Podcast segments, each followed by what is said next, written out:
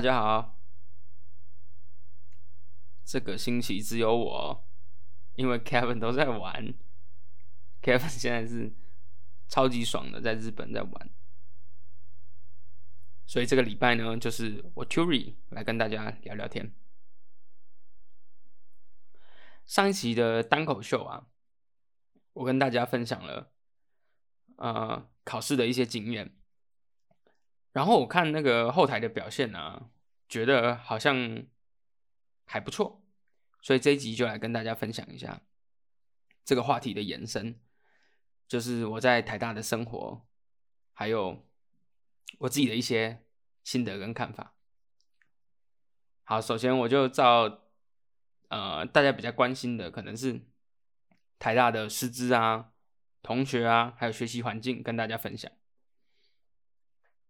先是老师哦，那在我的学校里头的老师哦，就是我的教授或者助理教授，几乎啊都是本来就是念台大的大学生，然后他们的硕士跟博士去美国拿，多数都是美国，几乎是没有别的地方。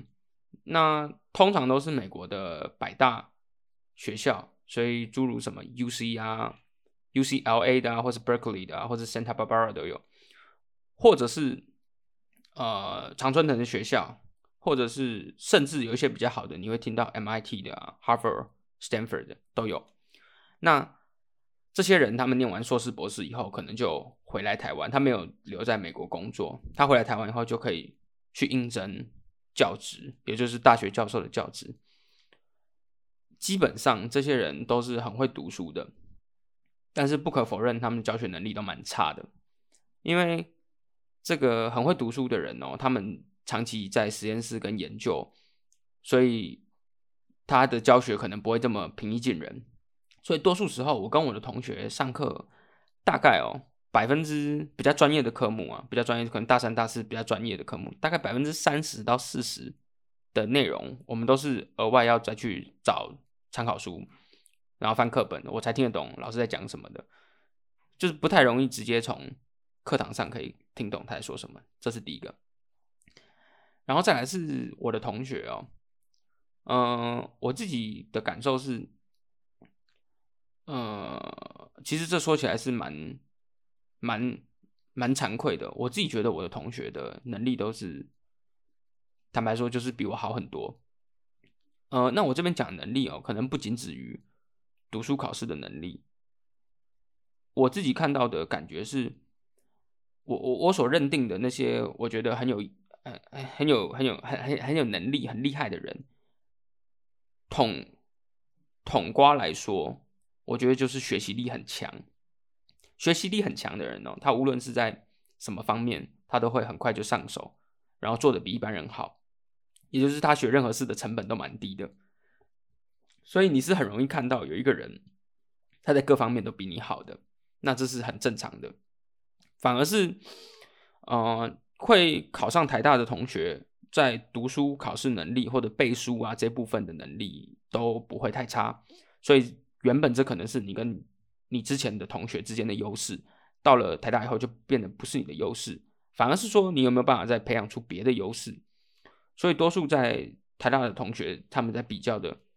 可能就不是这个呃考试的能力啊，还是什么？他多数在比较的可能是你有没有额外的能力，例如说你的外语能力，例如说你有没有更有水准的这个嗜好，不是兴趣而已，而是比较有有培养的嗜好这样子。好，这大概是这个我同学的这个这个状况。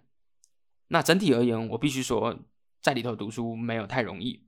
因为同学都蛮强的，如果你没有保持很这个上紧发条的样子的话，很容易就拿班上倒数个十名二十名，这是很正常的。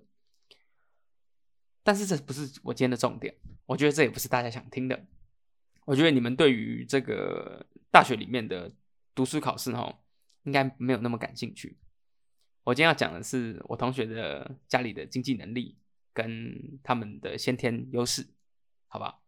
那我直接讲结论。结论就是大家都很有钱啊，你可能觉得有点浮夸。你说在哪里看过说或听过说有那种回家以后要帮忙顾小吃摊的啊，然后要帮忙卖面，然后晚上都要自己读书啊，熬夜苦读，都没有去补习的人，最后刻苦啊考上了第一学府。我告诉各位，这样的故事啊，一千个人里面有没有一个我都不知道，可能一万个或许有一个吧。多数的人会能考上好的学校，不外乎就是他获得比较好的教育资源。那怎么样的人会获得比较好的教育资源呢？其实就是有钱人，就是有经济能力的人。嗯，就我的观察，我的同学里面八成以上哦，八成以上就是家里应该是小康的。我说的小康就是已经不是中产阶级了。这边定义一下我的中产阶级，我中产阶级就是台北市的中产阶级的标准。台北市的家庭中位数大概是一百二十万上下，我有点忘记了，反正一百二十万上下。就说你家庭年收是一百二十万的人，我们就定义成是中产阶级。所以我讲的小康就是超越这个数字，至少有百分之五十左右，也就是他的家庭年收可能快到两百万这样子。这样的人大概是占绝大多数的。那中产阶级是比较少的，那特有钱的人也是没有到那么多啦，因为毕竟也不会说每个人人人都什么什么年薪千万这样，没有没有没有那么多人，但是至少多数的人的收入都是这样子。那最多的最多你看到的就是科技业公司的小孩，或者是这个医生、律师的小孩这类型，他的父母本来就是知识型的。的的的人才，他的小孩子几乎就会获得好的教育资源，然后最后考上台大。那我讲这个干嘛呢？我其实是想要谈一下在低学府里面我看到的现象。我今天要跟大家分享的是，我其实觉得很多时候很多事情不是我们能够决定的，就是人们最害怕的。就是阶级的复制以及阶级的僵化，就是说，可能你的小孩子是没有办法翻身的。例如说，在这个这个一次世界大战之前哦，这个这个佃农跟佃农跟这个雇主的关系哦，使得欧洲很多的耕农他们耕了一辈子的田，甚至都没有办法买得起那个田。所以后来后来那个二次世界大战结束以后，中华民国政府来台湾的时候。对那个土地的改革进行这个跟着有其田啊，工地放领这些，的确是就是有效的打破了这个地主制跟阶级复制制这种这种概念。但是随着经济的稳定下来哦，阶级复制一定是越来越严重，就是直至那大家有个概念，战争基本上就是财富的重新分配。所以二次世界大战一九四五到现在已经也是五十来年了，啊不止了五六十年了，所以。一一家子以上了，所以从战争结束以后，财富的重新分配到现在啊，累积资产的人一定累积的越来越多，那没有办法得到资产的人一定是越来越惨，所以一定是穷者越穷，富者越富，这个状况只会越来越严重。我自己在台大里面最能感受到就是这件事，就是资本主义下的阶级复制。本来世界上就有阶级复制，但是在现在资本主义的阶级复制，基本上就是复制他的钱嘛。呃，有钱的人的小孩能得到更多资源，他的起跑点本来就比别人好，所以他就是会更有钱，拿到更好的资源。所以，呃，常常有时候很多人会骄傲自己好像考得很好，或者是拿到很好的学位。我个人觉得这是完全没有值得骄傲的事情，因为你站的先天的立足点就跟别人不同，因为你本来就获得比较好的资源。我不能说你不努力，但是我觉我必须说，你的努力不是这件事的。啊，最大主因，可能有人说没有啊，你考得好就是你自己努力。其实我觉得不是啦。如果你考得好是因为你努力的话，那或得不到好的教育资源的那些人，他再怎么努力他也没有用啊。就是说，他的先天环境已经决定了这一切。所以哦，我来帮大家下一个小结。我自己给自己的这个，还有还还有在。在在很早之前，我就有这样的结论。我认为这个人的一生哦，多数的人的一生，大致上就是出生那一刻就决定了。我不是在否定说努力的重要，我觉得很多事情要达成，努力是必要的。但是，如果你出生的时候，你家里是没有开跑车的，我觉得九成以上的这样的人，他一生都不会开跑车。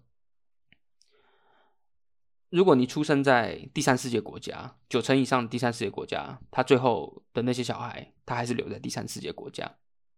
我并不是说努力不能脱贫，我觉得努力在阶级打破阶级制的流动还是很有用的。但是这已经是一个僵化的模式。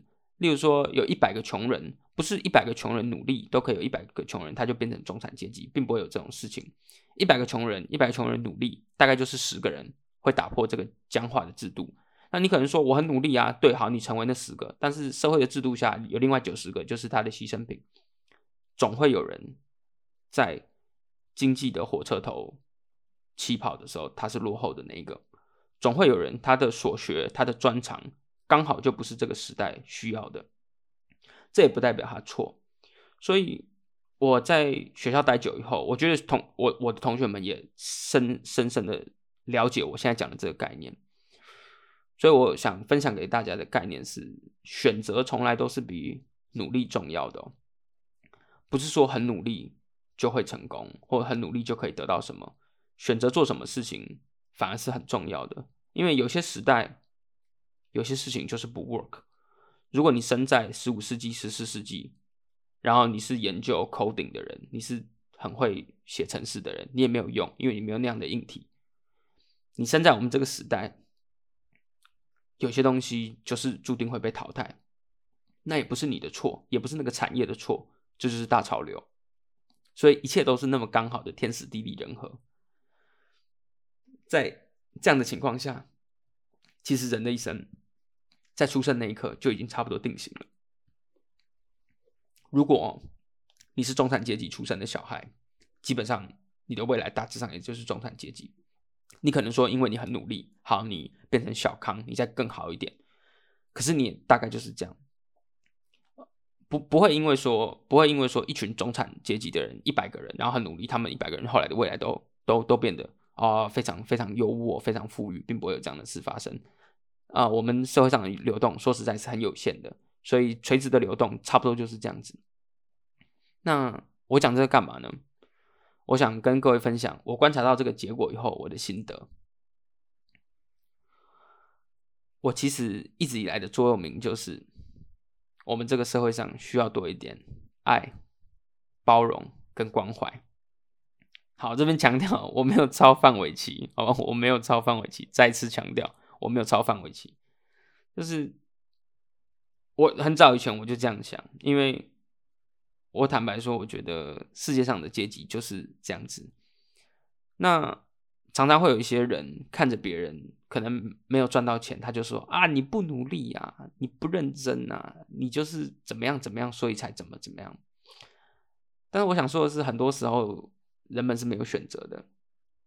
那些站在既得利益者的优势的那些既得利益者，他站在优势点说出那样话，根本就只是。站着说话腰不疼，站在道德的制高点再去抨击别人。如果今天你在第三世界国家看到一个小孩饿死在路边，你会指着他的鼻子说：“啊，你就是因为你不努力，你不像我们以前可以吃苦，你不像什么什么什么，每天我们多苦多苦，所以你饿死了。”你你你会对着一个第三世界国家的小孩饿死在路边，你会这样跟他讲吗？其实你心里明白，他根本就没有选择。他如果饿死了，那是那不是他的错，那也不是因为他不努力。他就算很努力，他还是会饿死。嗯，换到跳回我们现在的社会也是，你如果指责呃可能低薪的年轻人，或者指责怎么样的，你就说啊，因为你不努力啊，怎么样怎么样？其实这样是不对的，因为其实根本就没有选择。这个社会的流动就是这样子，它其实就是不太流动，所以你差不多是在什么 status 的人，你就是什么 day status 的薪水啊、生活水平啊，就差不多是这样。那我们能做到的是什么？我们能做到就是爱、包容跟关怀，我们就可以真的、真的 for real 的站在那些你觉得说啊，他可能是真的真正的弱势，他不是他不愿意努力。他就算努力，他能改变的幅度也很小。所以，我们站在那些角度去为人家想。但是，我就算这样讲，我得诚实的告诉各位，往往哦，呃，我们社会上的 mercy 啊，就是仁慈的那一面，给到的都是最不需要的人。什么意思呢？就是当你看到一个西装笔挺的人，然后一切的都是那么美好的一个一个体面的人，他如果跟你说，可不可以借我？手机打一通电话，你一定会借他吧？因为你觉得他看起来是需要帮助，而且他是那么的 promising，他是那么的看起来没有没有危害，所以你就会借给他。如果今天是一个流浪汉，浑身发臭，走过来跟你说可不可以借我电话？我需我现在很需要打一通电话，我敢保证大多数人都不会借他。可是 actually 这两个人谁是比较需要被关怀、被包容的呢？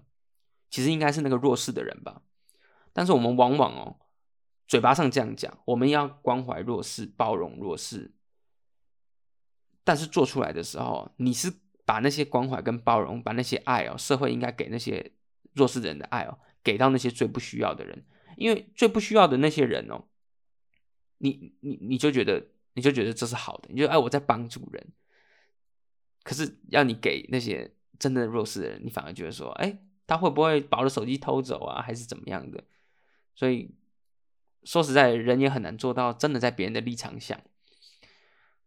但我今天的结论就是说，我们我从这个低学府啊看到的现象跟大家分享。实际上哦，多数的同学能力很好，那他们能力很好的原因，不不不外乎来自于大家的经济状况其实都是不错的。不是普通哦，是不错的。OK，那为什么会不错呢？因为资本主义下阶级不停的复制，在阶级复制下，我得坦诚的告诉大家，其实各位的一生，我们的一生，差不多会有的样子哦，可能就是生下来那一刻就差不多决定了。不是说努力不重要，不是说努力不重要，是说你就算很努力，你。逃不出你既有的框架，因为你生出来的时候就是差不多这个环境、这个水准。最后，既然我们什么都做不了，我们什么都做不了，我们就必须给人群还有这个社会多一点爱、关怀跟包容。OK，这个是我今天的结论。好，希望大家有一个美好的。什么呢？人生吗？OK，好，大家拜拜。